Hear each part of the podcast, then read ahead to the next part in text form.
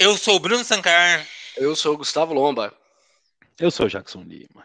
E esse é o Patiscada Podcast, o seu podcast favorito. E se você não sabia disso, vá lá no Spotify favorite, porque ele acaba de se tornar o seu podcast favorito. Não é mesmo, Jackson Lima? Com certeza. E todo mundo consegue seguir a gente nas redes sociais, no arroba patiscada. Você vai lá no Instagram, você vai no TikTok, você pode participar do nosso grupinho exclusivo de patos. Então, tudo isso é muito importante para que você acompanhe a evolução desse patoverso. Patoverso que só cresce, né, Gustavo Lomba? Só cresce. E olha que vem evento por aí, não é isso mesmo? Aproxima-se a data dos patos que vão assistir a Barbie, hein? O grande filme evento do ano. Estaremos deixando de no lá. Nossa, colocando no chinelo Aranha no Aranha Verso, Flash, quem são esses aí? O esquema é Barbie. Já temos data, né? Qual vai ser a data, Gustavo? Nós vamos na sexta-feira, dia 21 de julho, né? Uh, mais precisamente às 21 horas, estaremos lá acompanhando a caráter para prestigiar esse grande filme que vai ser a Barbie. A caráter. E como é que você assiste Barbie, para quem não sabe? Olha, o jeito certo de assistir a Barbie é munido de alguma indumentária rosa, né? De preferência mais de uma aí, é tipo uma tradição de ano novo, né? A pessoa usa uma roupa íntima, é, de repente amarela para atrair dinheiro, né? E para ir ver a Barbie tem que usar rosa para atrair uma boa sorte também. É, é, um, é uma mitologia que, que que temos. Então, uma indumentária rosa, o cabelo ou a barba, o pelo facial aí que você achar mais interessante, que ainda houver na, né, na, na, na sua cara, na sua cabeça. É, ele não pode ser de nenhuma tonalidade escura, tá? Passou da tonalidade é, branco canari, é, amarelo canarinho, já não é mais aceito, tá? Haverá a caju, uma... a caju não rola? A caju graúna, talvez. é, mas passou do, do, amarelo canarinho, ele não vai ser mais aceito, haverá uma fiscalização rigorosa. As lanterninhas estão de olho e com uma forte, um forte incentivo aí da, da Coleston para poder né, explorar aí um universo de cores diferentes. Então, já saiba que pode, você pode pintar o seu cabelo ou simplesmente descolorir ele, o que você achar que faz mais sentido. Ou simplesmente raspar todos os seus pelos faciais e chegar sem nenhum pelo facial, que aí você não precisa pintar nada.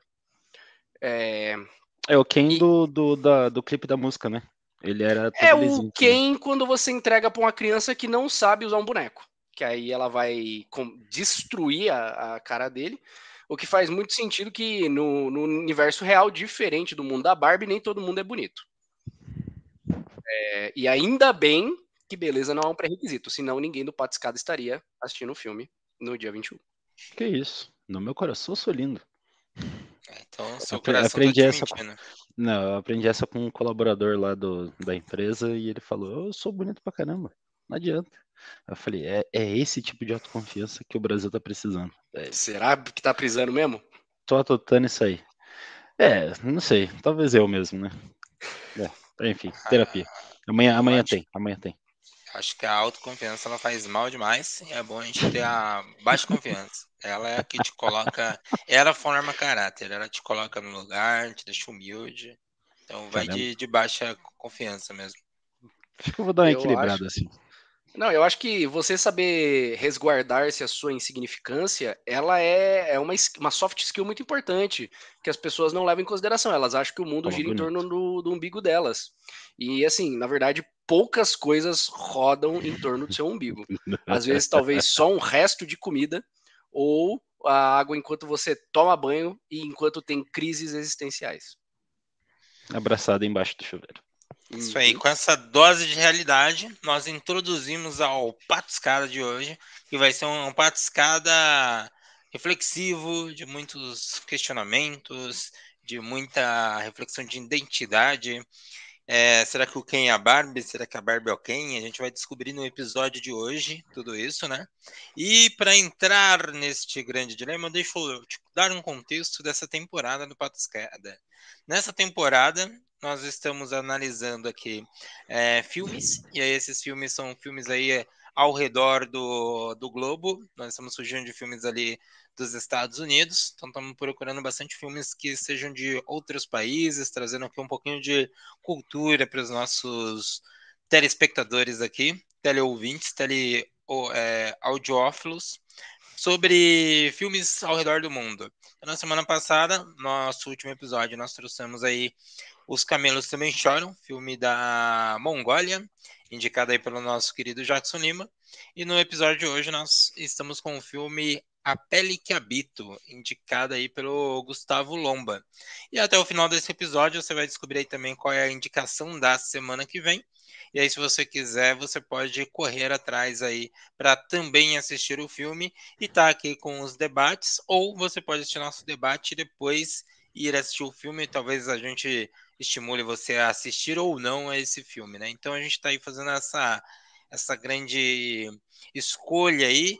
E a gente tem algumas regrinhas aqui internas para a gente correr atrás, né? A gente não pode repetir países, então nesse primeiro momento a gente está trazendo filmes aí de países diversos, sem escolher, então a gente já está até reservando países aqui no grupo do Patiscada para o outro não escolher o país, porque a gente já tem uma indicação, e nós também não sabemos é, qual vai ser a indicação um do outro. A gente só fica descobrindo aí no final do podcast. Então todo mundo descobre junto aí também, para deixar a brincadeirinha aqui um pouco mais divertida, né? A gente gosta de dificultar a nossa vida. Já não era difícil trazer filmes que foram fogem dos Estados Unidos, a gente pensou em criar regrinhas aí absurdas só porque a gente quis, não tinha ninguém forçando nada. Dito isso, nós vamos aí para esse filme. E aí eu vou pedir para o nosso querido Gustavo Lomba nos trazer detalhes desse filme A Pele que Habito, de qual ano é, quem é o diretor. Opa, o Jackson tem ali uma introdução, só deixa eu finalizar aqui. Vai lá, vai lá, vai lá. Aí depois que o Jackson me interromper, você pode falar aí que ano é, qual é o diretor, qual é o gênero, qual é a sinopse, mas vai lá, Jackson. É, eu preciso compartilhar uma indignação aqui, que tá errado o negócio aqui, né? O Bruno, que nem gosta de cinema francês, reservou logo a França, velho. Aí não faz nem sentido esse negócio aí, entendeu? Ó, ó. Eu, eu, já tinha. Eu, já tinha... Mano, a, a, a, o que eu tenho é, o que que eu falei para você, Bruno? O que que eu falei para você no trem? Ó, ó, se concretizou aqui, ó. O, o, Gustavo falou assim, ó, o Jackson vai trazer um filme, um filme da França, aí eu falei, não, eu tenho um, eu vou reservar antes. Mano, eu tinha falado até o diretor que a gente assistiu, velho. É muita sacanagem isso aí, velho. Ó, ó, vocês não tem problema, vocês vão conhecer patos... o cinema iraniano. Não, vocês que são patos que, que se entendam, eu não vou escolher, eu até tinha uma indicação francesa, é, mas, né, vou me resguardar aqui não era nem um filme muito elaborado, era é, Pacto dos Lobos, né? Uma espécie de, de terror francês aí de lobisomem. Mas como eu tô vendo que França é, é interessante o filme, pô. Interessante, de verdade. É... Foi só com o Zorga. Foi bom, foi bom. Não, não é grande coisa, mas é interessante. É... Não, é, é, pô, é ok, é ok. Mas assim, como eu tô vendo que França é um destino muito badalado entre os patos, eu nem vou me atrever, eu vou correr por fora procurando outros países aí com alguma película interessante. E película porque justamente o filme de hoje, A Pele que Habito, é um filme espanhol. Então saímos ali da, da região da Mongólia, viemos para a Europa, mais especificamente para a Espanha, para acompanhar um filme de 2011 que trata da seguinte história: você acompanha a vida de um cirurgião é, ele é um tanto quanto excêntrico, mas ele tem uma pesquisa muito avançada no que diz respeito ao estudo da pele humana. Na verdade, o que ele quer é desenvolver uma super pele que resiste a queimaduras e a alguns ferimentos, e, e é, como por exemplo da picada de mosquito e tudo mais.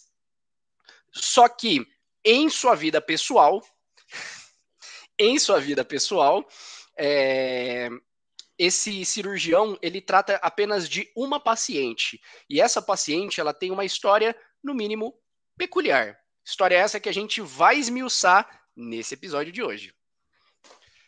Mesmo, então nós assistimos essa semana esse grande filme A Pele que Habita e para nós introduzirmos a ele, né, vamos primeiro para a parte de contexto de todo esse filme, né, do que se passa, qual que é essa grande, onde o que acontece com o filme e tudo mais, então vou introduzir aqui a parte do contexto, depois o meu querido Jackson ele complementa ali, né? Mas é...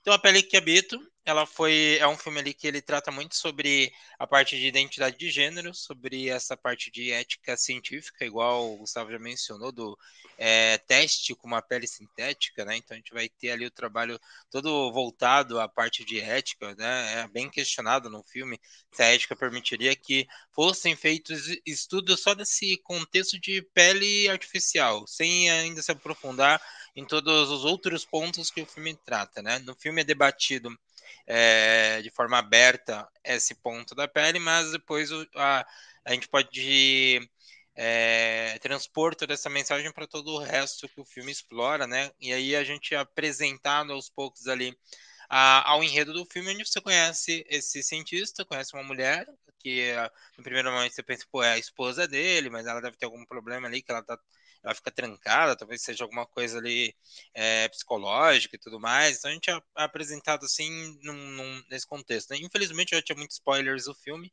então a gente já sabia o que tudo que acontecia ali, mas uh, estou fazendo uma análise aqui sem considerar todos os spoilers que eu já conheci da história. Nos é apresentado esse é, todo, é, é, todos esses personagens, é apresentado então toda essa questão da pele, é, ele faz ali todo um, um depoimento logo no começo do filme, a gente tem ali os nossos personagens principais, e daí então a gente começa com a evolução, né? E aí vale destacar que a gente tem como ali ator principal o grande Antônio Bandeiras, né? Quem já viu outros grandes filmes dele, né? Já ficou marcado bastante pelo, pelo papel do Zorro. A gente também já viu ele em outros filmes ali. Ele tem aquele outro filme que é Eve sobre Vingança também, só que eu nunca consigo lembrar que ele é baseado, eu acho que é, não sei se é Conde Monte Cristo, que, que é o nome do filme que ele participa também, onde ele faz o Dan, Danton Monte, uma coisa assim, eu não, talvez eu esteja, esteja confundindo ali. Mas personagem, um ator conhecido fazendo esse personagem principal, né, Jackson Lima? É, é um baita de um, de um atorzão. O filme, o, Monte, o Conde de Monte Cristo, eu acho que ele não fez parte, acho. Né? Eu acho que era com o Jim Caviezel aqui. Mas, bem, enfim, tocando a vida aqui. É, Antônio Bandeiras, que, enfim, fez trocentos filmes legais. É, Almodóvar também, que tem uma filmografia bem interessante. Eu acho que muita gente conhece bastante do, da, da filmografia dele, né? Tem Volver, por exemplo, que ficou super famoso. Enfim, eu acho que é, é um diretor que a gente precisa conhecer. Esse é o primeiro ponto.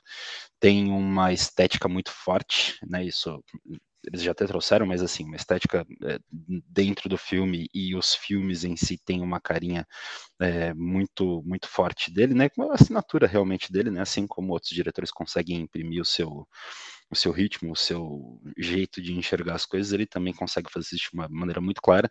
E aí, quando você está dando uma olhadinha no, nos filmes dele, você, hum, isso daqui tem cara de Almodóvar. Então, é bem interessante que, enfim, apesar de não estar dentro dos meus diretores favoritos, ele tem uma, uma potência muito grande, né? E, cara, que história sério mesmo, que, que história. Essa história eu, eu colocaria ela no, no patamar das vinganças estilo old, old boy, sabe? É vingança suprema, é vingança. Te matar não adianta. Te matar não adianta. Então eu preciso fazer.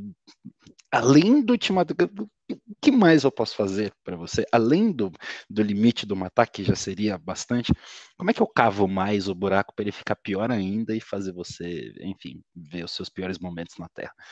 É... Enfim, eu estou dizendo isso porque no caso dele foi forçado, né? E, né? Vamos separar as coisas aqui. Mas caraca, que história de vingança cabulosa. Acho que esse é o principal que precisa ser dito sobre o filme, sem entrar em maiores spoilers por enquanto. Vai lá, Lomba. Olha, eu acho que um filme com 12 anos de, de vida não configura mais spoiler, mas a gente já vai chegar lá. Né? É, eu quero dar duas pinceladas, uma sobre é, o Antônio Bandeiras em si, que para você que não está muito habituado de repente com ele no cinema espanhol, ele fez muitos filmes de ação norte-americanos, então talvez você se lembre dele do daquele do é, Mercenários 3, porque ele está lá, que na minha opinião não valoriza a figura do Antônio Bandeiras, ele é só um paga-pau da equipe dos mercenários, o personagem dele totalmente deslocado de lá. É, então, Não acho que é muito Tipo, dos interessante. espiões, né? Dos espiões. É, não. Esse- pô, esse filme, porra, Também. Ele queria pagar as contas, velho. Não é, É, mas eu acho que assim, se eu fosse. Cage ali. É, mano, tipo, meu Deus. Mas se eu fosse colocar assim um filme pra falar assim, nossa, Antônio Bandeiras, primeiro seria é, além da, eu não lembro se é a Lenda ou a Máscara do Zorro, não lembro o nome do filme exatamente, mas a do Zorro com certeza, que é ele e Anthony Hopkins, Acho que é a Lenda E- do Zorro. a Lenda do Zorro, né? Isso, perfeito. A Lenda do Zorro de 2005. Uhum. E um filme que ele fez dois anos antes, que é nada mais nada, menos do que Era uma vez no México. Uma vez o México. Era uma vez no México, é, é assim, para quem gosta de filmes de faroeste, que é o meu caso, né? Eu acho que vale a pena é, ver a- o filme por conta disso. Ele é o protagonista do, do- da história também. E um detalhe que eu digo é que eu. Isso aí é uma impressão minha, tá? Eu tenho um apreço muito grande pelo cinema de terror espanhol, tá? Mas aqui sou eu falando. Então, de repente, se você gosta do gênero, você vai perceber, por exemplo, que que REC é espanhol e REC é sensacional. O primeiro, pelo menos, é muito bom, depois ele dá uma Uhum. degringolada, né? É, mas é muito bom. Verônica também, que é um filme de terror espanhol, também é sensacional. Então, assim, é, é uma possibilidade. O que, que foi aí, Jackson? Tem um negócio que tá me incomodando aqui. Eu, eu, eu abri aqui no Google, né? A balada do pistoleiro. E depois eu abri uma nova aba, era uma vez no México. E aí eu tô vendo os atores que fazem parte. O primeiro ator que aparece no primeiro é o Antônio Bandeiras, dos dois filmes. A primeira atriz que aparece é a Salma Hayek, nos dois. E depois a gente ainda- tem o Dani Trejo, que, mano, é aquele tiozão clássico dos filmes mexicanos, tipo Machete, tá ligado? Pra quem assistiu Machete é ele Uhum, é, participando também dos dois filmes. Assim, eles pegam meia dúzia de cara aleatório pra mudar, mas o resto, assim, a essência do México tá ali, velho. Tem os três que não são mexicanos e foda-se. É isso que eu falo. Quando eu falo assim, nossa, é, fulano é Ai, o étnico de estimação de Hollywood, é isso que eu tô falando. Não que é que eu sou a favor disso, mas se você vai falar lá do. do lá, o mano que fez o Scorpion. Ah, desculpa, mas ele é o japonês de estimação de Hollywood. Ah, precisamos de japonês. Bota ele lá. Então, é isso que eu digo, sabe? É, é fogo. Mano, só a Salma Hayek que é, que é mexicana, tá? É, então, que mas, doideira, velho. mas até aí, queridão. Que doideira. Mano, isso é É. absurdo, velho. É absurdo. Não, isso aí, pô, é isso, Tipo, é, sabe? o, Ah, é o mesmo, é o mesmo elenco, mano. É os mesmos É. caras que fazem o, o, o latino ou o chicano, é, principalmente o é o de malvadão, e beleza, tá é. ligado? É o de Cara, estimação. absurdo. Bom, na balada do pistoleiro eu tenho o Tarantino, né? Que muda um pouquinho ali. Mas ele é o cara da picape, ele não tem nem nome no filme.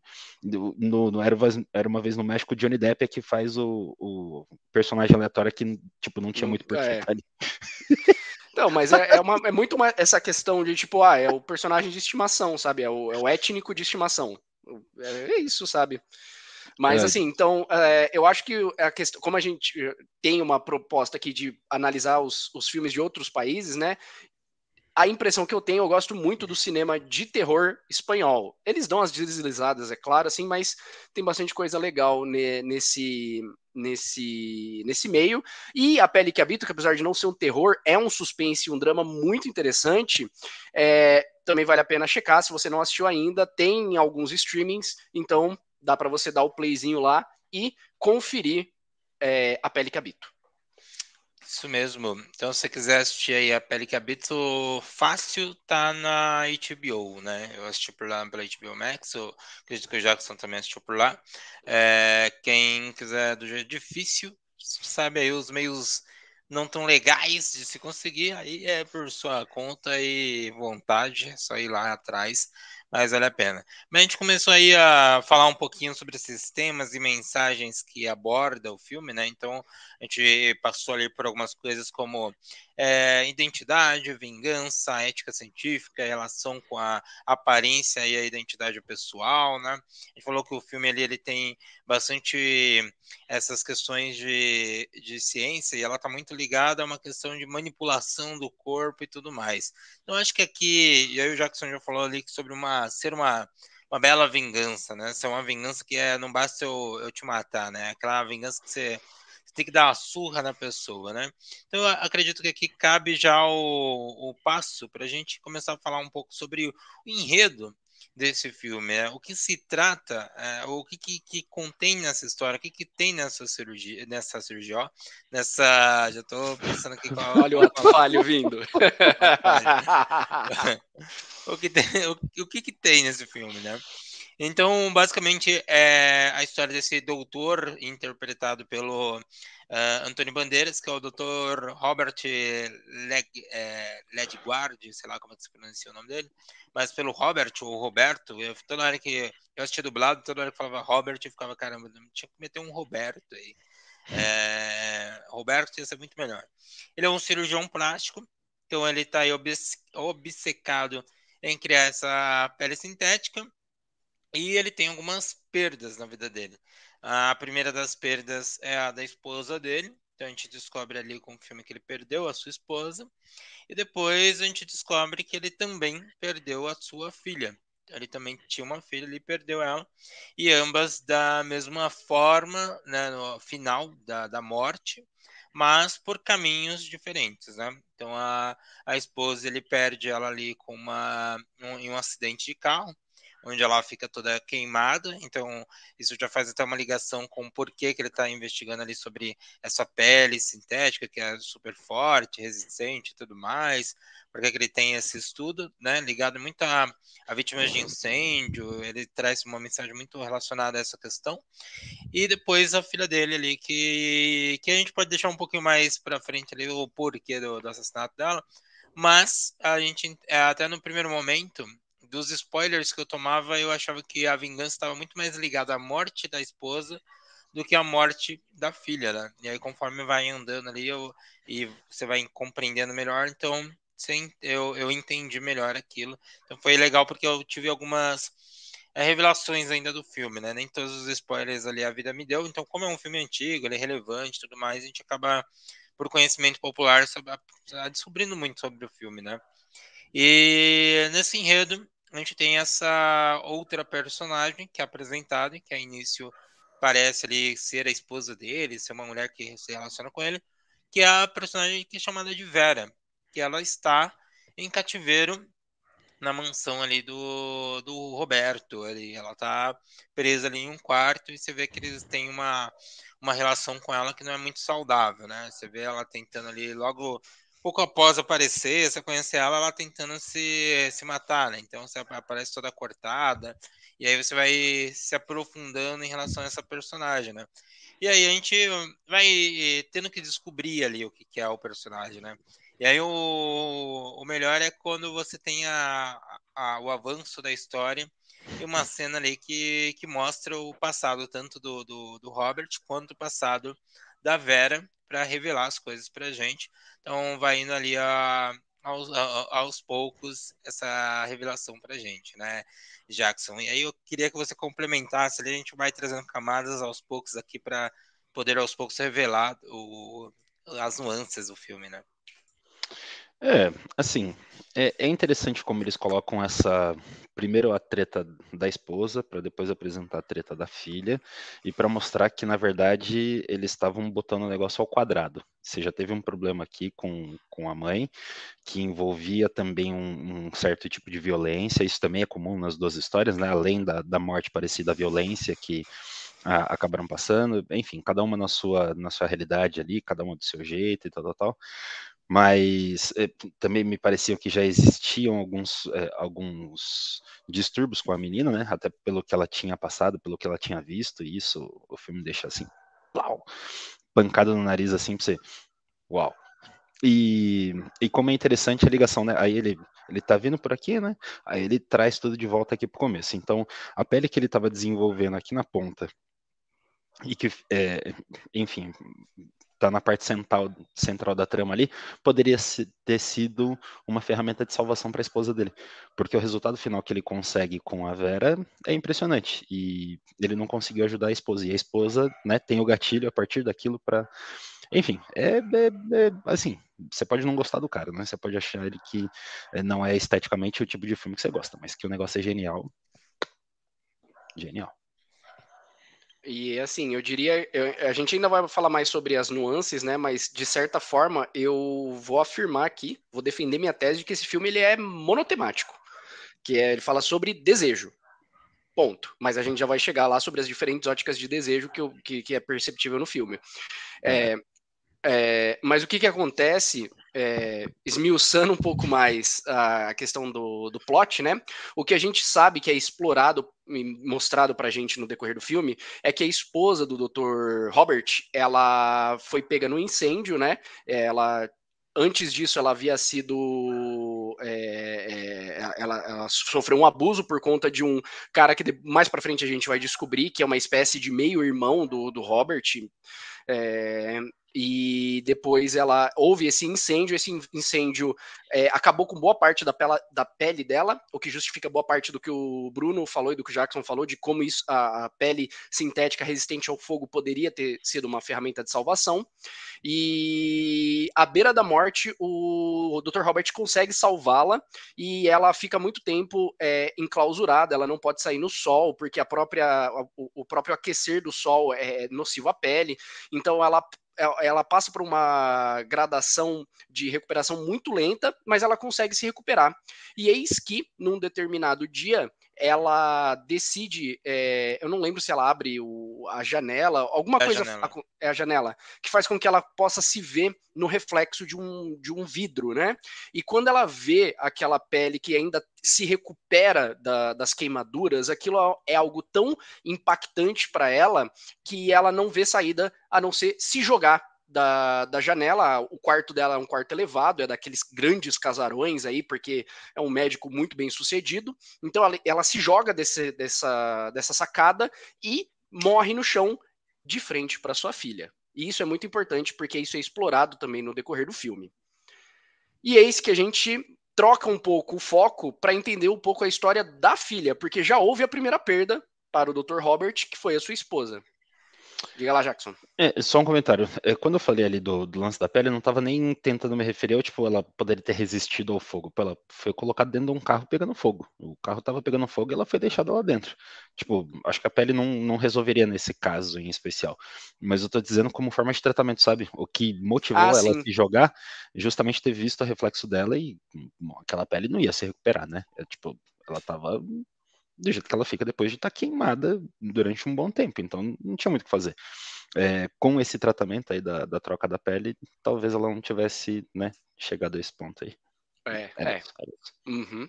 Em relação à saúde da filha, a gente vê ela em dois momentos que depois a gente casando eles fazem sentido no todo, de acordo com o que a história é contada pra gente. Mas no primeiro momento a gente sabe que isso impactou muito a vida da criança e que ela é, é, isso foi é, crucial, porque de certa forma a, a filha ela morre de uma maneira muito similar. Não é explicado como, o filme só dá essa informação pra gente no primeiro momento.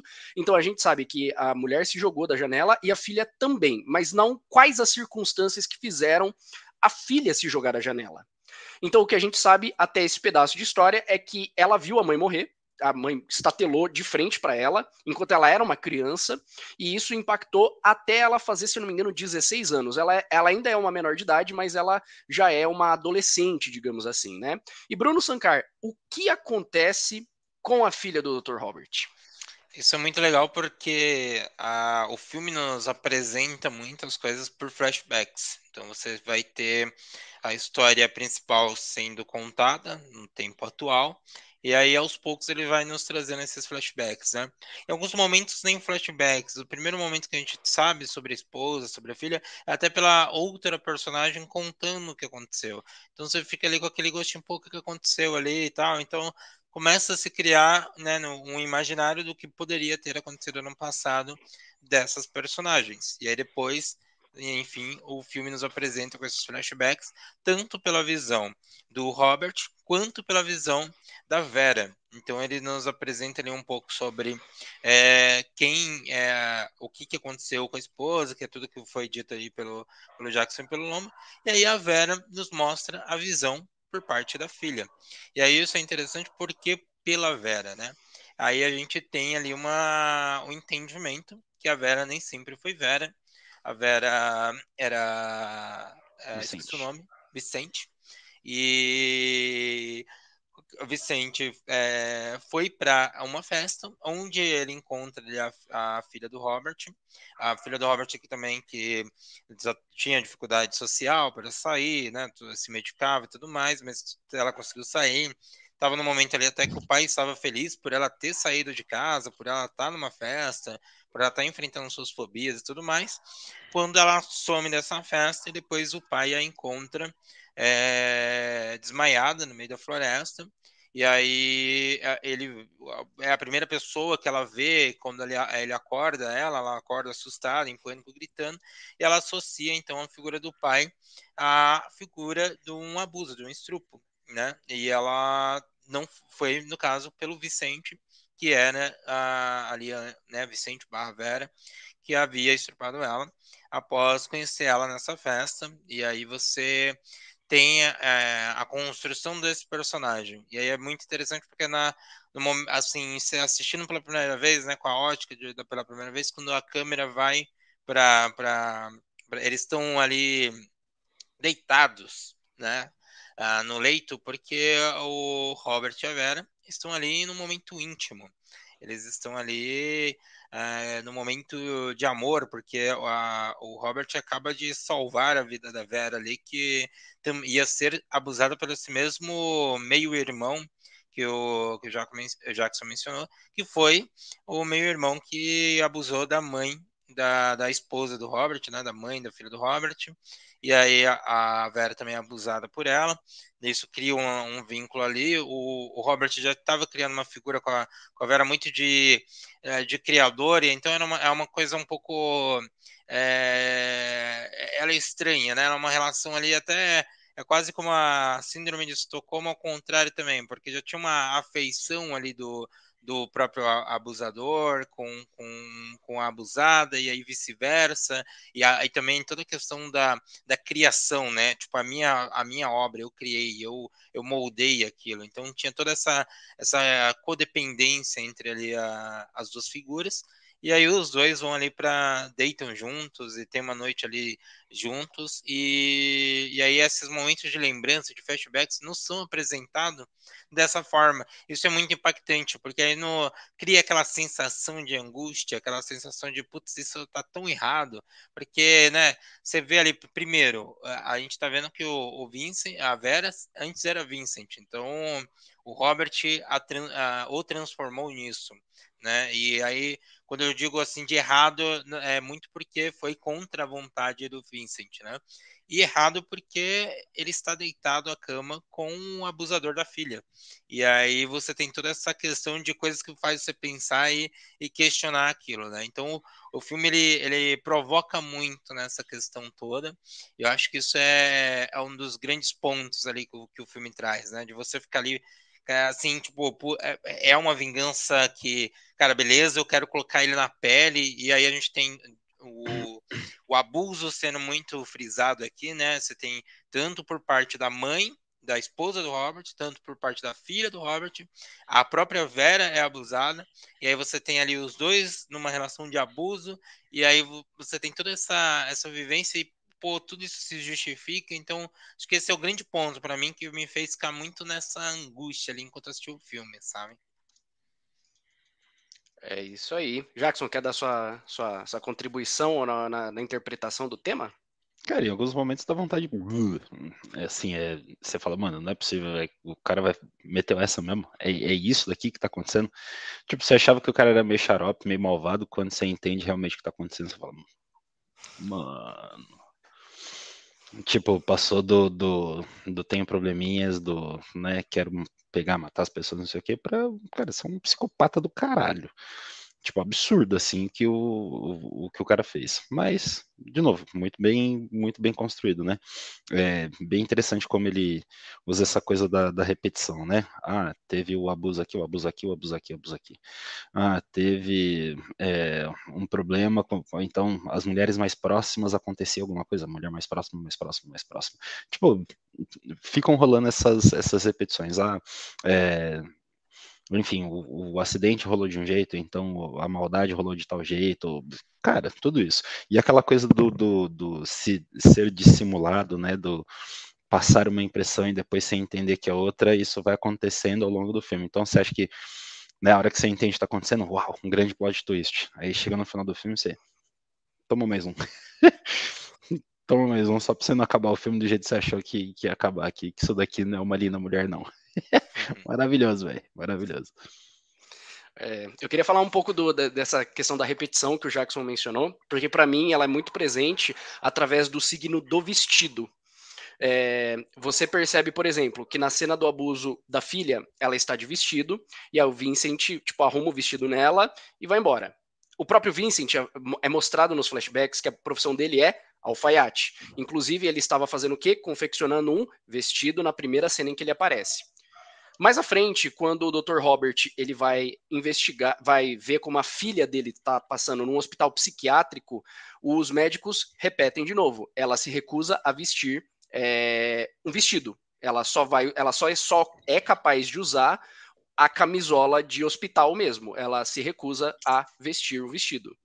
E mais à frente, depois que as cirurgias que o Bruno é, referenciou são colocadas no, no, no Vicente, fazendo a transição para Vera, ele no primeiro momento ele também se recusa. Tem um momento dele rasgando vários vestidos que o Robert é, mostrou para ele. Então são signos que vão se repetindo, né? Sempre nessa demonstrando essa figura do momento do abuso, seja através do hospital psiquiátrico, seja no momento em si, ou seja posteriormente em que é feito o abuso do Dr. Robert em relação ao, ao Vincent. Então, o signo do, do vestido ele aparece muito como tipo essa é, essa porta de entrada errada que é tomada, sabe, pelo, pelo homem. E isso é muito delicado. E diz respeito ao próprio, ao próprio nome do filme, né? O nome do filme é A Pele que Habito, e basicamente é, é uma espécie de lição de moral distorcida é, que o doutor dá pro, pro rapaz. Fala, ó, você invadiu a, a vida da minha filha, agora é, eu vou repro, eu reproduzir isso com você. Eu te, te coloquei literalmente literalmente com aspas devidas, né, na, na posição da minha filha, e eu sabe? E agora eu estou tentando ter uma relação com você, do mesmo jeito que você tentou ter uma relação com ela, é, mesmo que os sinais não sejam é, muito claros, e assim, é, é, de novo, essa questão da repetição. Mas em relação a um tema que eu havia comentado antes sobre a questão de desejo.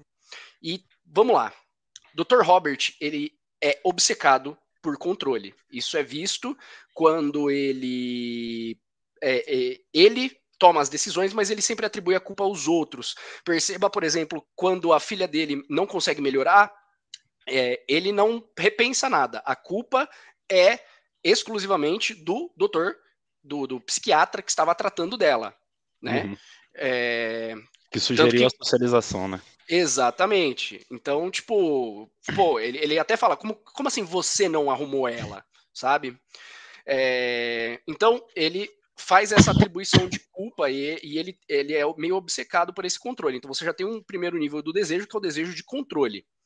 Conforme a gente tem a cena e o que acontece posteriormente, é como é, é, é, o desejo ele converte-se em desejo de vingança, né? Então, é, a gente ainda tem a, o desejo presente, só que dessa vez é um desejo de vingança. Quando ele captura o, o Vincent, né? Vincent, na verdade, Vincent acho que não é a, a, a pronúncia correta. É, ele retorna a obsessão dele, né? Esse desejo no, no, no sentido da do, do, perfeccionismo do trabalho dele. Tanto que existem muitos requintes que ele decidiu manter que só o desejo explica. Como, por exemplo, ele ter feito a, o, o, a Vera, né? A semelhança da sua esposa. Né? Então, pô, é o desejo mais elementar e platônico, né? O desejo pela falta. Você tem desejo daquilo que lhe falta. No caso dele, lhe falta a esposa. É... é, é isso que eu ia comentar, a negação, né, velho? Não, não, não fizeram é... parecido, não. Mas é a cara, todo mundo fala. Exatamente, exatamente. É Tem esse diálogo com a, com, a, com a governanta da casa, né? Que no caso é a mãe dele. É, É, e aí, então, você tem esse, esse desejo novamente, e aí esse desejo finalmente converte-se no desejo pela criação dele, pela criação dele, né? Que é aí, depois que ele consuma a vingança, ainda então o desejo volta e aí vem o desejo pela criação. Então eu acho que é um filme que martela muito a questão do desejo. Sim, e até para complementar, uh, eu vejo muito que em todas essas esses signos, essas rimas, né, e toda a, tratativa ali da repetição da história, eu fiquei muito pensando ali sobre, até sobre o título, né, a pele que habito, e a gente tem, é claro, o personagem, um dos personagens principais, né, que é o o Vicente que vira se torna Vera, você tem uh, ele como uma, um, um, homem que se tornou ela. E aí, beleza, é o, o, principal personagem ali que a gente pode atribuir da pele que habita. Mas a gente vai olhando muito também que é, a gente vai ter uh, todo o trabalho da dos outros personagens, né? Toda parte das, das, dos outros personagens que habitam peles também. A gente vai ter ali a, o personagem do, da esposa, que é toda a temática em torno da própria pele, ela não pode mais, ela não tem mais a pele, né? Ela não tá mais no sol. Você tem a, a personagem da filha, que também é tomada ali, então ela não, também não está sobre a, a pele dela. Então você tem, é, ela é, acaba ficando é, louca, né? Ela fica é, é, perdida com os próprios pensamentos. Ela não consegue mais associar as coisas, ela não consegue mais sair dali, socializar, ela não consegue reconhecer o pai como uma figura. Né? Todas as figuras masculinas se tornam uma figura é, de medo para ela, né?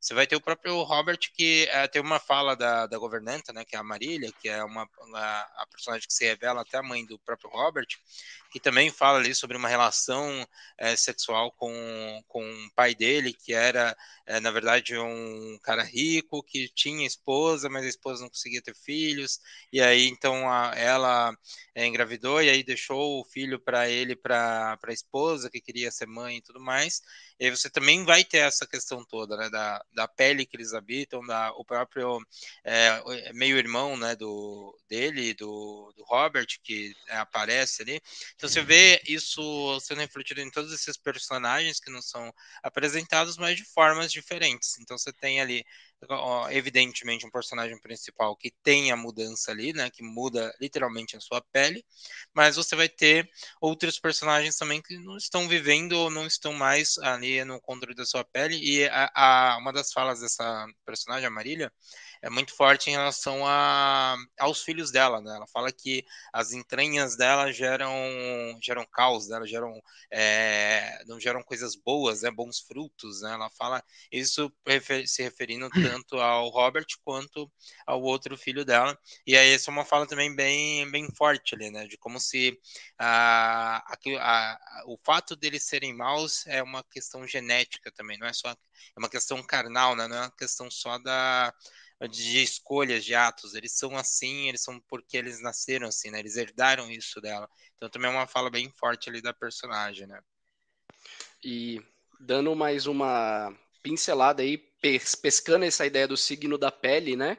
Dá pra gente perceber como que o meio-irmão dele é apresentado, porque quando ele aparece na história, ele aparece no momento de carnaval da Espanha e ele aparece fantasiado, ou seja, ele está vestindo outra pele, e não só qualquer pele, ele está vestindo a pele de tigre. E o que seria o tigre se não um predador? E aí a gente pega essa ideia de predador para uma das formas de como a gente fala de um abusador. Muitas vezes os abusadores são chamados de predadores sexuais. E quando uhum. aparece o meio-irmão dele, ele está literalmente vestido de predador, Sim. né? E a, então... gente, e a cena é uma cena de caça, né? Ele sai caçando por todos os cômodos, ele quando pega a, a, Vera, né? Ele, ele voa em cima dela, né? Então ele fica sobre a, a presa, ele antes de qualquer ato sexual, ele vai é, começa a beijar ela como se estivesse mordendo ela, né? Como se estivesse é, tipo atacando o... e isso é muito legal porque é uma outra rima que o diretor faz com a Vera que estava ah, no, no, cativeiro dela, ah, passando, zapeando ali os três canais que ela tinha acesso, e um deles é o do Netil. E no Netil você tem o, a, acho que é uma leoa no caso, acho que não chega a ser um tigre, mas está caçando um cervo, né? Tá caçando um, um outro animal ali na, na savana e tá indo atrás, pegando pelo pescoço. E aí você tem depois também ele voando ali e beijando ela no pescoço. Depois começa a rasgar a pele, é, não a pele, né? Mas o, a roupa que protege a pele, né? Uma roupa é feita ali para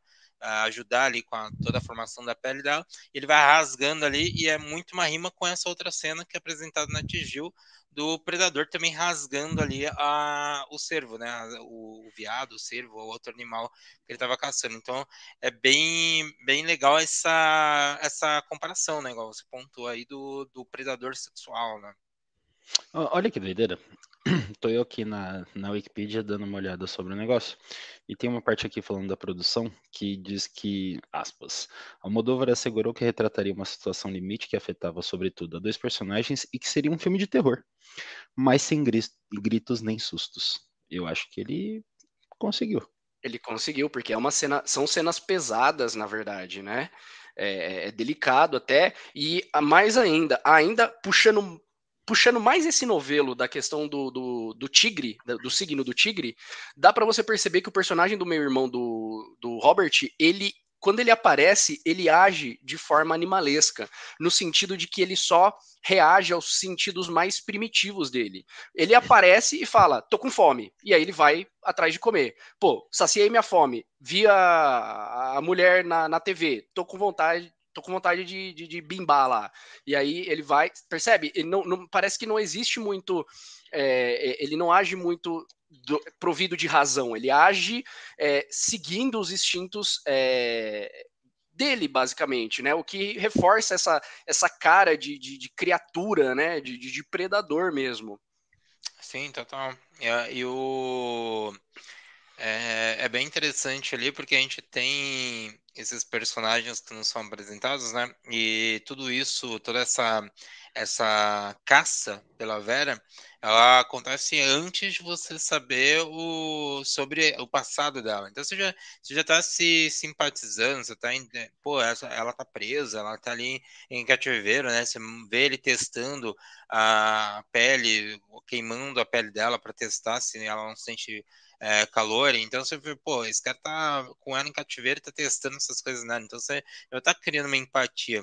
E aí depois você tem essa cena que, que é terrível, né? É angustiante você assistir ali, você fica, tipo, é, é, tudo apegado cada vez mais ao personagem. Eu gosto muito dessa brincadeira de você apresentar o personagem, fazer você se apegar ao personagem e depois falar, olha, você, olha que tem um outro lado nele, porque isso é muito importante para nós, porque é comum que as pessoas é, minimizem as coisas, né? Se alguém fez algo errado, deve pagar por algo errado, deve sofrer, não deve ter pensamento, né?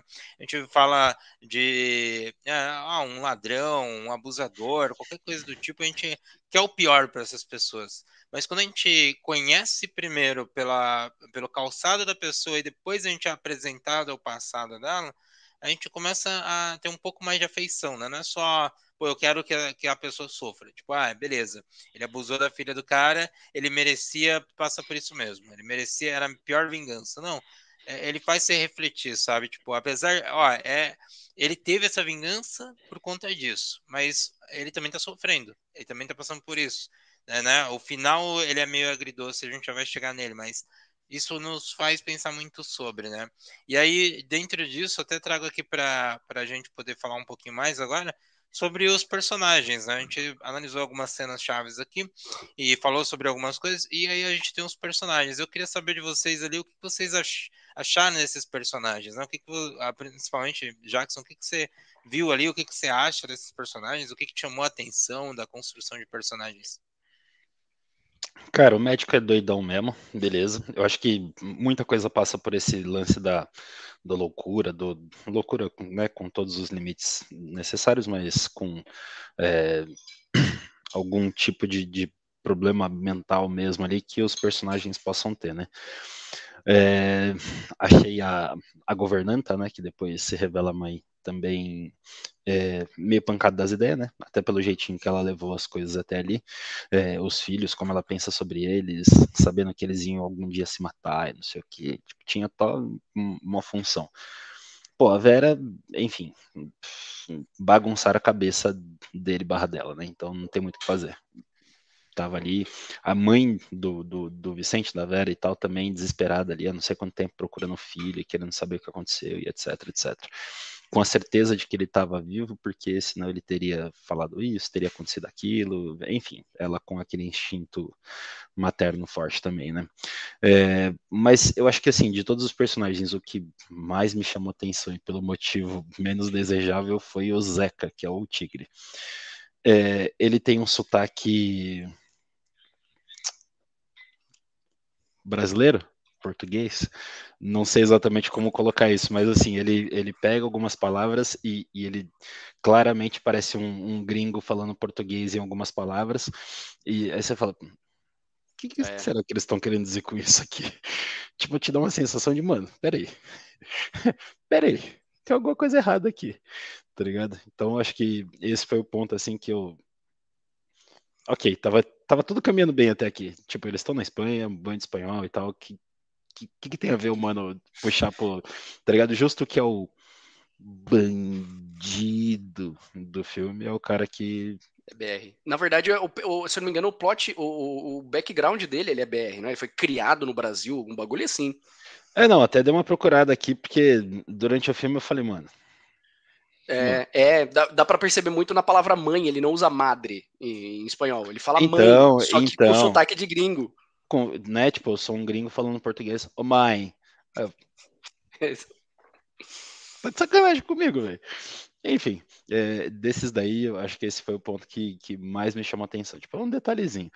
Mas não colocar aquele detalhe à toa. Tipo, ele não é um, um brasileiro se passando por um espanhol, ou um espanhol, entendeu? Fazia parte. E eles estavam no momento de festa, de carnaval, quando o cara aparece, né? Então, enfim, façam as contas aí. É isso. É, carnaval que é, é, muito reproduzido, né, como uma festa da carne e com, né, contribui mais para alavancar o BO que está por vir, né. É, eu quero chamar a atenção do que o Bruno falou, justamente sobre mostrar os lados do personagem, que é algo que é, o cinema hollywoodiano não costuma fazer com muita, muita frequência. Normalmente, quando você assiste um filme é, padrãozinho, blockbuster hollywoodiano, ele é muito preto no branco. Você bate o olho e fala: hum, esse aqui é vilãozinho, esse aqui é mocinho, e o vilão fala falas vilanescas, e o mocinho faz coisas mocinhescas, e fica por isso mesmo, sabe? O, o mocinho é, é, totalmente virtuoso, o vilão é totalmente é, injusto e cruel, e tá tudo pintado aí para você. Você não precisa chegar a conclusão nenhuma, você nem precisa, né? Nem, na, nem há conclusão para ser chegada. É, mas aqui não, aqui é é, é, é, é, um retrato um, é um retrato mais cruel, porque assim, você, você é apresentado ao personagem do Vicente, por exemplo, tá aqui, ó, esse mano abusou.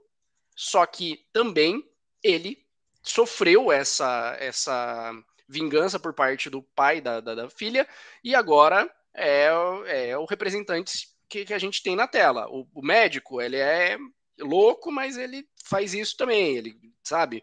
Então, todo mundo com várias camadas. E eu acho isso muito importante de não ter personagens unidimensionais. Tanto que quando isso aconteceu no cinema de Hollywood, nós, todo mundo falou: nossa, o vilão do Pantera Negra ele tem até que razão, como assim? É... Então eu acho legal você ter esses, esses personagens com, com, com contradições, digamos assim, né? É... E também por um detalhe muito importante: quando você pega um personagem e você reduz ele a sua característica, no caso aqui, o que é importante salientar, quando você pega um abusador e reduz ele à condição de abusador, você perde a capacidade de ver ele no mundo real, porque você começa a ver a pessoa em outras óticas e fala assim, pô, mas isso aqui não é um abusador, isso aqui é um humano que, sei lá, vi buscando pão na padaria uma vez, sabe? Você perde, é, você perde a noção. E aí, quando acontece no mundo real, você fala, não é, mas o cara não tinha cara. Mas não, sabe, até você entender que não existe cara, existe é, ação consumada, e na ação consumada está o problema, é uma situação bem delicada e ter personagens com múltiplas camadas te faz entender que o mundo não é tão preto no branco assim. É, então. Falou bonito, falou bonito. Deixa, deixa, eu fazer um comentário rápido, aproveitar um momento aqui que não tem nada a ver, mas para criticar o Batman aqui. Eu vou chegar lá, olha só. É, eu lembrei agora daquele vídeo do Porto dos Fundos lá que ele fala: Não, eu uso minha fortuna para proteger, né, para salvar. Cara, o crime é a sua fortuna. Você não tá entendendo, velho. Por algum motivo você falou isso, me veio automático assim, né, cara? Peraí, você não tá entendendo qual é o problema. Você é que é o problema, tá ligado? Bem interessante. Enfim, só tirando um é, momento é, para falar mal do que, Batman. por sinal, o último filme do Robert Pattinson tenta dar uma passadinha de pano para falar da, da, da, casa lá que ia acolher as crianças do pai do, do Batman. Só que é, é a passada de pano termina com i, mas a prefeitura sumiu com o dinheiro. E, é, e fica por isso mesmo. É, mas eu acho muito importante o, essa característica trazida no filme da Pele que Habito, que são esses personagens com várias camadas, por assim dizer, né? Justamente por esses pontos que eu acabei de falar. Acho que o que eu poderia dizer aqui sobre personagens para avançar a história, aqui sem repetir o que vocês já falaram, porque eu acredito que trouxeram bons pontos. Acho que até para trazer uma coisa que, que, que me incomodou e eu fiquei refletindo muito sobre. É, e aí eu, eu tentei até. Tem algumas justificativas que eu encontrei, foi uma análise que eu fui fazendo ali do filme, que é muito ligado ao personagem ali, né, do, do Vincent Barra Vera, que quando o, persona, a, o personagem é apresentado, é muita. É nos apresentado com muita sensualidade. Você tem ali o, o Robert, o Robert, ele vendo é, pela TV, né? Ele tá vendo pela TV do quarto, ela tá, ela tá numa posição é, toda de, de, é, de, musa grega, né? A gente tem a, a Vera sendo apresentada como aquela. A gente tem vários quadros desses pela casa do, do Robert que, que fazem essas alusões, né? Quando você vê a personagem, ela também está sendo apresentada é, da mesma forma como esses quadros são pintados, né? Com um livro ali e ela deitada e mostrando todo o seu corpo e em alguns casos até tem toda a, a sexualização deste corpo também, né? Então isso nos é apresentado, é, é, é muito mostrar essa sexualidade feminina e aí eu fiquei muito nessa nesses pensamentos em relação ao próprio Vincent, porque o Vincent ele é, ele, ele nos é apresentar é, a, a, a, a, é, ele é um homem, né? E aí ele foi transformado em mulher. E aí é, é, um pouco diferente de um, de um homem que ele, ele quis virar uma mulher, quis se tornar uma mulher. Então você tem é, traços femininos que eu acho que a personagem da Vera perde, é, traços masculinos eu acredito que a, a personagem da, da Vera deveria trazer mais carregados do que o do que foi nos apresentado. Já nos é apresentado muito a mulher com traços, com jeitos. E aí até para pensar por que por que disso, né? Porque de certa, por que, que eu impliquei com isso?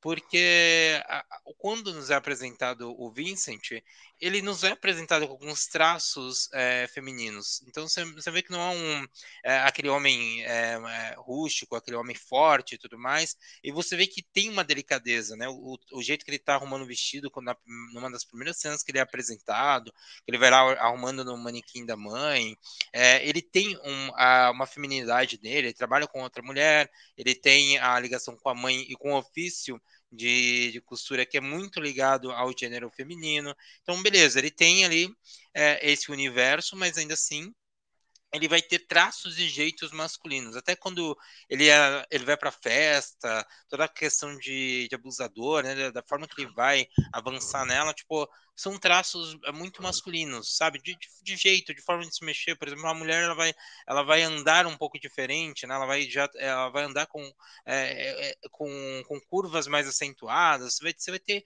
jeitos e delicadezas que são muito femininas. E aí eu, eu senti um pouco só mais desses detalhezinhos, assim como teve um detalhezinho mais pro é, eu gosto de ambos os atores, tanto o ator que fez o, o Vincent quanto a atriz que fez a Vera.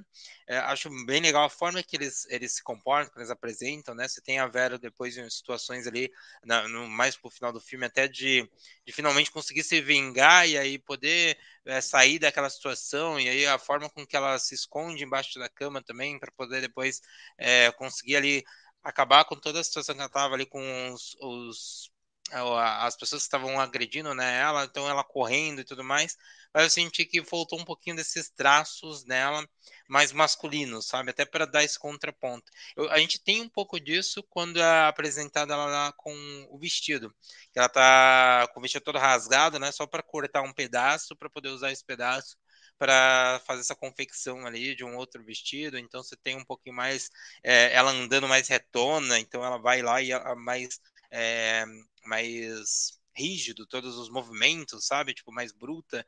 Mas eu sinto um pouquinho desses traços um pouco mais masculinos nela por fazer essa referência. Por que isso? Porque eu vejo muito que o Vincent foi, não virou porque ele quis, né? Não se tornou porque ele quis, mas porque ele foi é, obrigado ali, ele foi, é, foi sem a vontade dele, né? Então, acho que foi a única coisa mais. Eu gosto muito da, da transição, de toda a forma que vai. Eu acho que é muito rápida, né? A gente tem ali, ali toda a, a cirurgia de troca de gênero, e aí ele fica um pouco ali com ele, e depois a gente já pula pro, pra atriz, né, que faz, que é a Vera, já com a máscara e tudo mais, então a transição é muito rápida. Eu fiquei ali, apesar de ser cruel e já ser bem difícil de você lidar, você fica querendo entender mais como foi essa transição, né? E aí depois até você tem uns, umas pistas disso, porque outro personagem médico é apresentado, ele, ele confronta o Robert, ele fala, oh, aquelas cirurgias que a gente fez no, naquele rapaz é, que está no jornal agora, que a mãe está procurando. Então eu, eu senti um pouco mais é, eu, eu fiquei, impliquei um pouco com isso. Não é que eu goste menos ou tudo mais, mas é aquelas coisinhas que eu gostaria de ter visto mais trabalhado na personagem, sabe? É, é, a questão que você apresentou de como que a personagem da Vera é vista, eu acho que permeia muito a questão de onde ela tá. Porque se a gente observar, ela passa 95% do filme em cativeiro. O cativeiro ele é recheado de câmeras. Pode perceber que logo na sala, quando o Robert entra, a primeira coisa que ele tem é acesso às câmeras. Então, de certa forma, quando a gente olha para Vera, na verdade a gente está olhando para Vera através dos olhos do Robert. Então, e aí a gente martela o ponto do desejo de novo. Então, o jeito com que o próprio Robert olha para ela passa, é, é, é, sabe, permeia e aí a gente acaba vendo. É lógico, eu não estou passando um pano, eu acho que é uma sexualização muito delicada, não só por conta desse filme, mas sim por conta da sexualização do corpo da mulher através dos filmes. Hollywood é campeão nisso. É... E então eu acho que tem a ver com essa visão de desejo do próprio Robert, né? E, e, eu quero só não cometer nenhuma indelicadeza com, com, com o público trans travesti aí, né? Então, é, é, a vaginoplastia, eu acho que não é exatamente a cirurgia de troca de gênero, é simplesmente é, está perdendo o pênis e, e, ganhando uma vagina, né? Uma mulher de pênis plenamente existe no, no, na nossa sociedade, né? É, não, o que define o rolê não é a vaginoplastia, né? É isso. É, é, é, é o tudo. Né? você está querendo dizer isso. Não, não é a vaginoplastia que define é. se ela se entende como homem ou como mulher. Top. É. E assim, de certa forma, a gente, com, é, é, a gente é levado a observar essa questão de da pessoa não se identificar no corpo que tem a partir do, das cenas que sucedem às cirurgias que são feitas no Vincent agora Vera. Então, você vê a, a questão dele tentando retomar algum controle para si da questão da respiração, da meditação que ele acha em alguns dos canais, é é a yoga. Você percebe que os desenhos da parede é, são um corpo feminino, que possivelmente é o que ele está tentando entender que ele tem agora, mas a cabeça como uma casa, é como se ele estivesse tentando analisar esses pensamentos e o corpo ele não fizesse parte da casa. O corpo que, que, que ele tem não é a casa dele. Entende? O corpo está do lado de fora da casa nos desenhos. Então, eu acho que isso quer dizer alguma coisa, é um convite para a gente refletir sobre essa ideia do tipo, a pessoa tem um corpo, só que ela não identifica o corpo que ela tem como casa. Né? E, Cara, essa é a grande questão trans, velho. Eu acho que o, Sim, ele né? conseguiu deixar muito claro qual que é o rolê, mano. Cara, não é esse corpo aqui que eu deveria estar. Eu, eu sou um homem. Eu tô num corpo de mulher, mas eu sou um homem. Não, não tem nada a ver comigo estar tá aqui, velho. Esse é o, essa é a grande questão, tá ligado? Tipo, a pessoa realmente parece estar tá, de alguma forma presa lá dentro, né? Que é tipo mais ou menos a, a viagem do escafandre à borboleta, né? Aquela síndrome de, de locked-in, né? É, uhum. Lá com, com uma outra questão, com uma outra abordagem, é, é, uma síndrome, é completamente diferente, mas é a mesma temática do estou, estou preso aqui dentro, estou preso aqui dentro, é isso. É. E, e, e a rima que você comentou o episódio inteiro, né?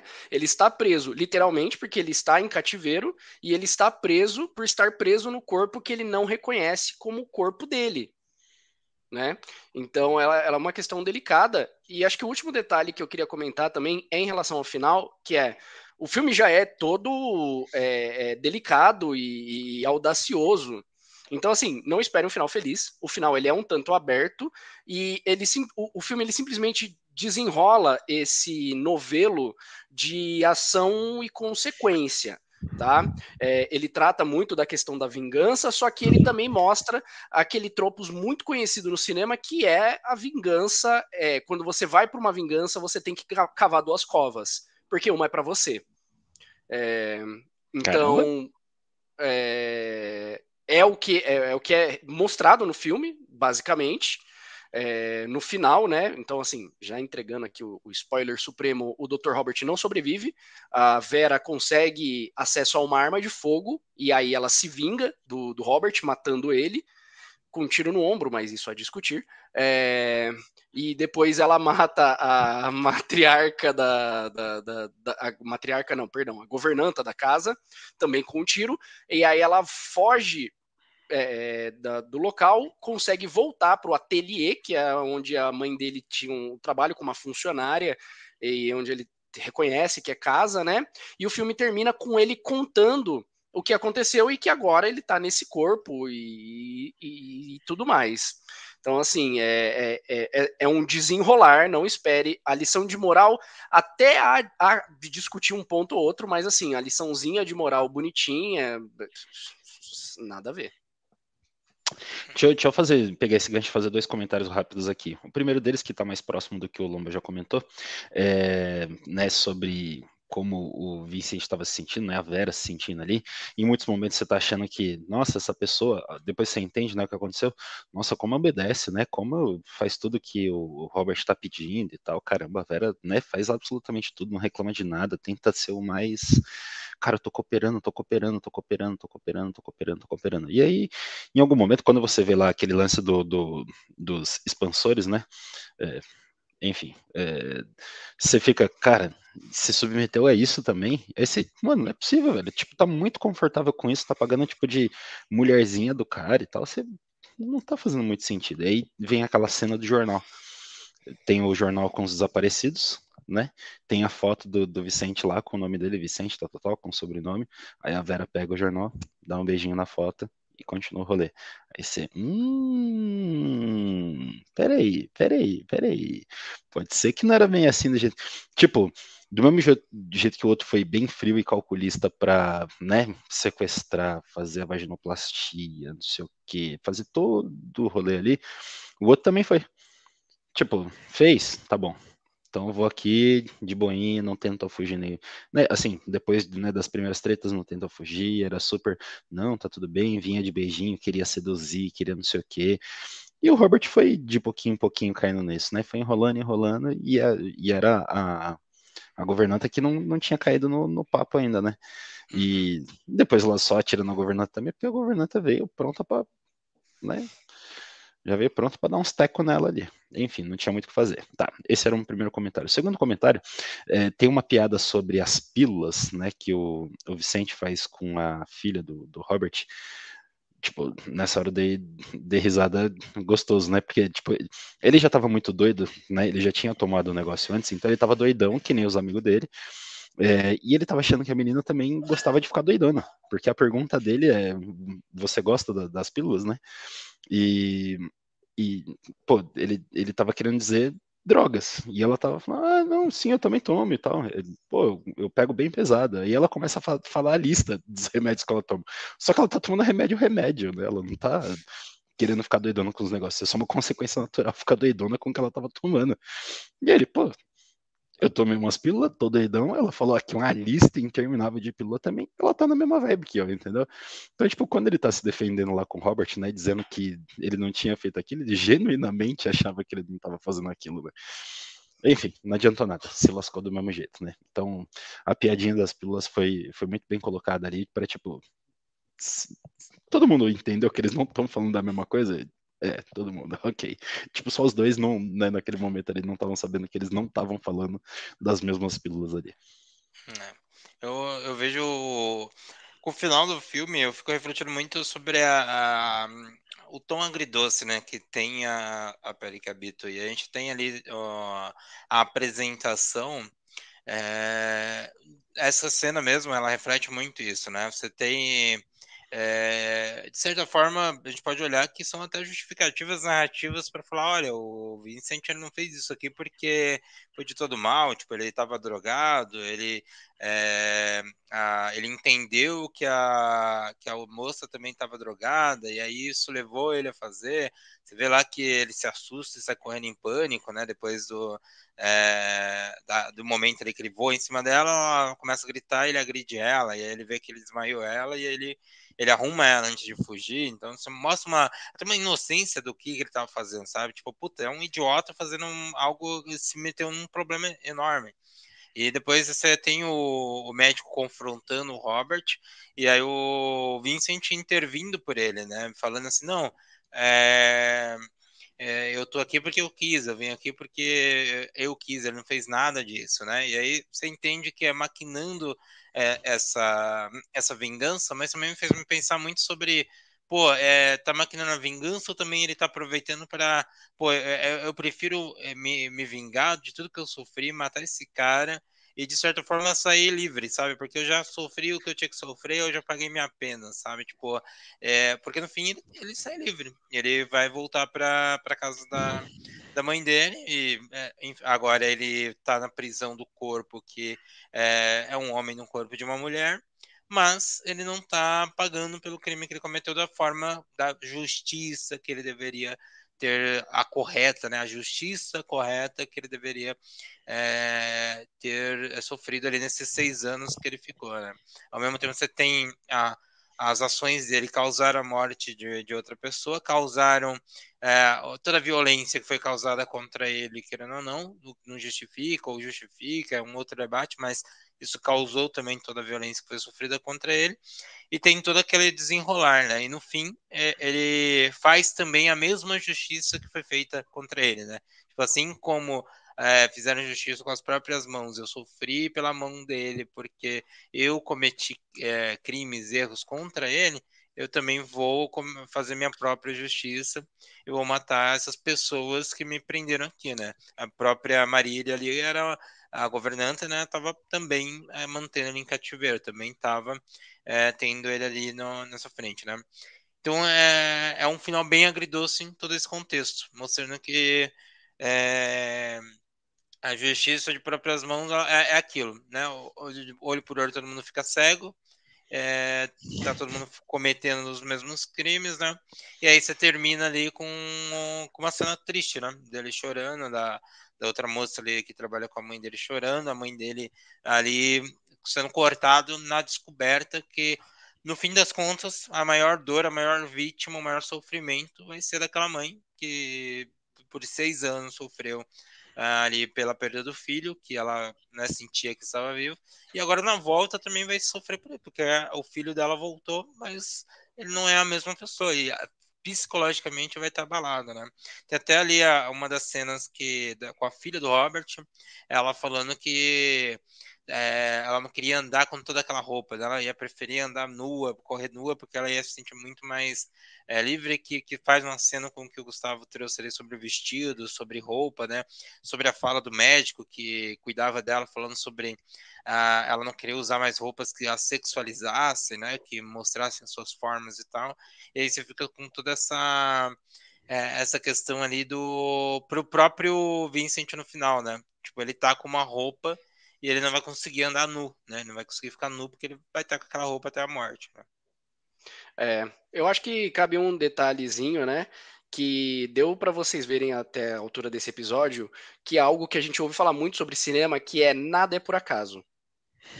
Tal cena não foi colocada por acaso. Tal signo, que nem o Bruno salientou muito bem quando ele falou dos quadros que ficam na casa do Robert. Não foram quadros escolhidos ao acaso. Existe um porquê. É a, é a musa, é a ninfa, é, é, é a mulher que inspira, sabe? Então, muita coisa é, é, colocada exatamente como caso pensado. E aí a gente né, vem aqui dar o nosso, nosso dois tostões aqui para colocar. E eu queria dar um disclaimer aqui, só a gente vai chovendo molhado, mas eu acho importante a gente terminar um episódio pesado como esse falando alguma coisa bem óbvia. Gente, não é não. No primeiro contato, se a pessoa disse não, é não.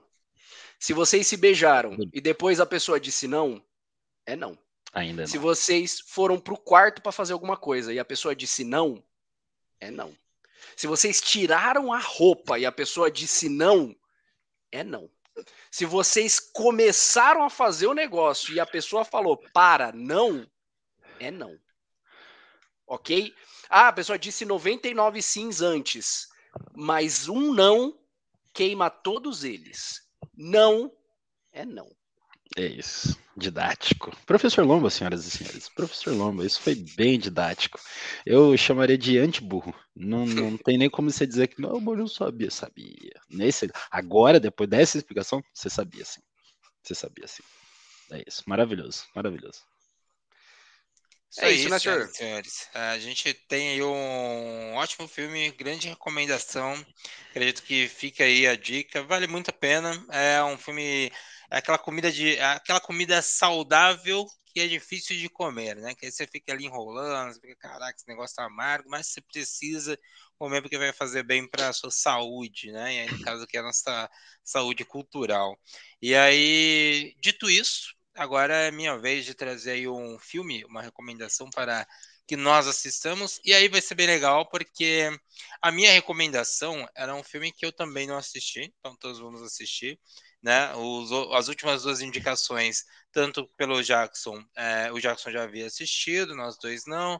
A essa segunda indicação, o Gustavo já havia assistido, né? Eu e o Jackson não. E aqui eu vou trazer agora é um filme que eu queria assistir. E aí eu fui atrás dele é, porque eu tava é, vendo é, recentemente um podcast, ouvindo um podcast, e aí eles falaram sobre um grande ator ali que, que fez parte da história de todos os brasileiros, que era um ator muito forte, que teve mais de 79 filmes, se eu não me engano, né? Depois a gente pode se aprofundar. No episódio que vem a gente vai trazer essa informação com mais detalhes.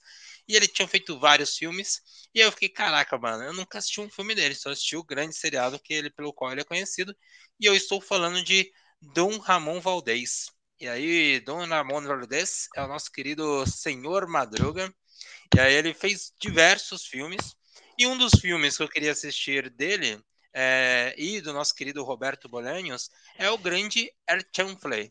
E aí Erchanfle, né, que é o Fui Ver o Pelé, né, o famoso filme que foi substituído ali na dublagem por Fui Ver o Pelé, mas é, eu queria ter, ter era melhor ter ido ver o filme do Champlin. Então a gente vai assistir o filme do Champlin, que é um filme de 1999, Erchanfle, Ali está, eu encontrei ele disponível no YouTube, então tem ali o linkzinho completo, legendado no YouTube, tá de graça, tá fácil de assistir. Eu, aparente, eu vi ali só os dois primeiros minutos que eu queria, falei, não vou esperar semana que vem para assistir. Parece que tá tudo certo. Então a gente vai aí assistir esse belíssimo filme para o próximo episódio. Então, o próximo episódio aí do Patscada vai ser sobre Archamplay. Parabéns, Bruno. Coisa Caraca. Bonita, coisa bonita. Aí você arrebentou, mano, na moral. A hora que eu vi isso, eu pensei que era o Ronaldinho cobrando falta. Que eu falei, porra, isso foi bem Não, pô, isso aí é uma batida. Ali, isso aí foi uma batida do Roberto Carlos a 140 km por hora é. na, no ângulo ali, ó. A batida. Pô, isso foi de verdade, foi, foi golaço mesmo, mano. Essa eu, foi caixa. Eu fiquei encantado, eu fiquei encantado. Ainda perguntei no grupo assim: esse por acaso seria o filme do Pelé que eles deveriam ter ido assistir? Aí o Bruno, sim. Eu falei, ah, Brabíssimo, Caralho. brabíssimo, parabéns. Então estamos aí, belíssimo filme, estou ansioso, espero ser meu primeiro filme ali, me quero ver muitos outros filmes ali do nosso querido, é, nosso querido Don Rodrigues e dos demais atores ali, então já, já começa ali, logo de cara, ele é o primeiro a aparecer, ele tá ali na bancada, eu já tava morrendo de rir, porque o primeiro minutinho é ele ali pulando, ele tá todo, sabe, eufórico ali, porque ele, o time tá jogando e ele tá já, e então eu já fiquei emocionado para ver, então, essa aí é a nossa lição de casa. Então, semana que vem, pode falar. Antes eu... eu tenho uma pergunta aqui. O filme que o Pelé e o Rambo, eles. O Sylvester Stallone, eles lutam contra o nazismo, conta como cinema alemão?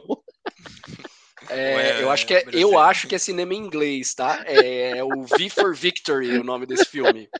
Que quem treina eles, inclusive, quem é o coach do time, é o pai do Austin Powers. Ah, mano, é maravilhoso. É maravilhoso esse filme de ponta a ponta, velho.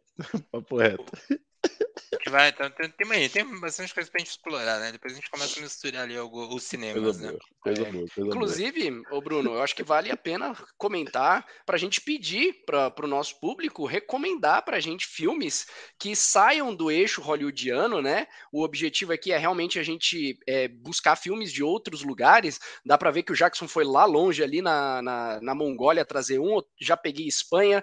Bruno já aproveitou o embalo aqui, me trouxe um filme mexicano. Então, se vocês conhecem um filme que foge do, do, do do, do, perímetro estadunidense, recomenda pra gente, recomenda lá nas redes sociais, vai lá no Instagram, no arroba patiscada, recomenda pra gente, manda um direct, é, recomenda pra gente no, no grupo, entra aqui, tem o link pro grupo dos patos, recomenda o filme pra gente, entre em contato aí pra gente poder expandir o Pato ao Mundo em 80 filmes.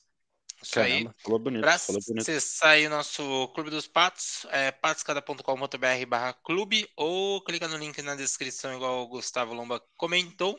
Tem e se você quiser.